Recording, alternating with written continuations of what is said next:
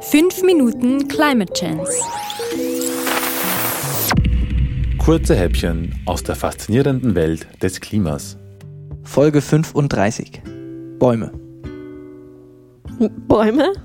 Bäume. Wir Menschen überlegen ja Maschinen zu bauen, die CO2 aus der Atmosphäre holen. Aber viel sinnvoller sind doch Bäume. Wow, so eine neue Idee. Aber nicht schlecht, zugegeben. Sie wandeln immerhin das CO2 mit der Energie der Sonne in Sauerstoff und Biomasse um. Ich meine, ein wirklich großer Hoffnungsträger, wenn es darum geht, den CO2-Gehalt in der Atmosphäre zu verringern. Dann pflanzen wir doch einfach mehr und zack, alles gelöst. Naja. Ja, ist klar, nicht ganz so einfach, aber ein guter Ansatz. Ja, voll. Lass uns aber mal das Potenzial realistisch betrachten. Die Photosynthese. Also mal abgesehen davon, dass das der geilste Prozess in unserem Universum ist, Ist schon klar. ist relativ ineffizient. Pflanzen können nur ca. 1% der Sonnenenergie wirklich aufnehmen, aber immerhin. In den Waldökosystemen der Erde sind insgesamt über eine Billion Tonnen CO2 gespeichert. Ich meine, das ist fast doppelt so viel, wie in der Atmosphäre vorhanden ist. Na dann, wir müssen einfach überall Bäume pflanzen. Gerne.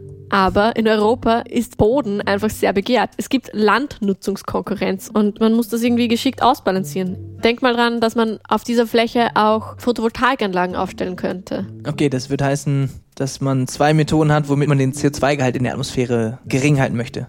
Das ist das Problem.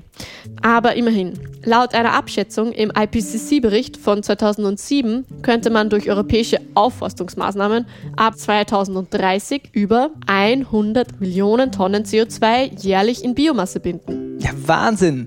Let's think big. Wie ist, wenn wir Bäume in der Wüste pflanzen? Auch ein Vorschlag? Mit Eukalyptusplantagen könnten jährlich ca. 22 bis 45 Tonnen CO2 pro Hektar gebunden werden. Bei einer vollständigen Bepflanzung der Sahara ließen sich also theoretisch die menschgemachten CO2-Emissionen aufwiegen. Aber da muss man richtig viel gießen.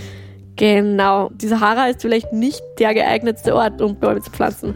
Pro Jahr würden wohl 5 Billionen Kubikmeter Wasser benötigt. Klingt viel, Ja, ist viel. Also Achtung, Attersee, kenne ich. ja, Traunsee, Mhm. Milstädter See, Jo, Wörthersee, Ja. Wolfgangsee, kenne ich. Hallstätter See, Jo, Mondsee, mhm. Achensee, Ja, Neusiedler See. kenne ich sowieso. Okay, 500 Mal das Volumen dieser Seen zusammengenommen. Boah. Ja, das ist ziemlich viel. Um in der Sahara Pflanzen zu bewässern, würde man wohl besser das Meerwasser entsalzen. Aber die Menge ist einfach zu teuer. Und dazu kommen dann noch die Kosten für die Bepflanzung und die Waldpflege und für den Wassertransport. Irgendwie müssen da ja riesen Pipelines das Wasser hinbringen. Aber der Wald wirft immer noch was ab, so ein paar Früchte vielleicht, aber auf jeden Fall ja Holz. Schon, aber was machst du denn mit dem Holz? Wenn du das Holz zur Energiegewinnung verwendest, dann wird CO2 ja wieder freigesetzt und unterm Strich hätten wir wieder keine negativen Emissionen. Das stimmt, schon klar. Neben den finanziellen Kosten gibt's noch einen weiteren Haken. Die benötigte Energie. Das kann ich mir vorstellen, das ist wahrscheinlich ziemlich viel. Und dann bräuchte man Energie aus sauberen, erneuerbaren Energiequellen. Und auch die könnten wir eigentlich dann deutlich sinnvoller nutzen. Besser dreckige Quellen abschalten, Kohlekraftwerke zum Beispiel, statt saubere Energiequellen zu bauen, mit denen man dann nachher wieder das CO2 aus der Atmosphäre rausholt. Wald in der Wüste pflanzen, das klingt sowieso nach einem ziemlichen Großprojekt. Ja, und auch nach einem großen Eingriff in die Natur. Denkst du nicht? Stimmt, ja. Ich vergesse gleich, dass die Wüste nicht einfach totes Land ist. Gibt es ja ein ganzes Ökosystem, spezielle Flora und Fauna, die wohl unter so extremen Veränderungen ganz schön leiden würden. Und du darfst nicht vergessen, dass die Verbreitung des mineralischen Staubs durch Sandstürme eine extreme Bedeutung für die Umwelt in vielen Erdregionen hat. Eine Wüstenbepflanzung hat also nicht abschätzbare globale Auswirkungen. Okay, die Aufforstung unserer Wüsten wird also als Lösung all unserer CO2-Probleme nicht erhalten können. Nein, aber dennoch, es schlummert großes Potenzial in unseren Wäldern. Weltweit gibt es noch viele Flächen, die sich ökologisch sinnvoll aufforsten lassen. Und genauso wichtig ist es, den bestehenden Regenwald nicht weiter abzuholzen.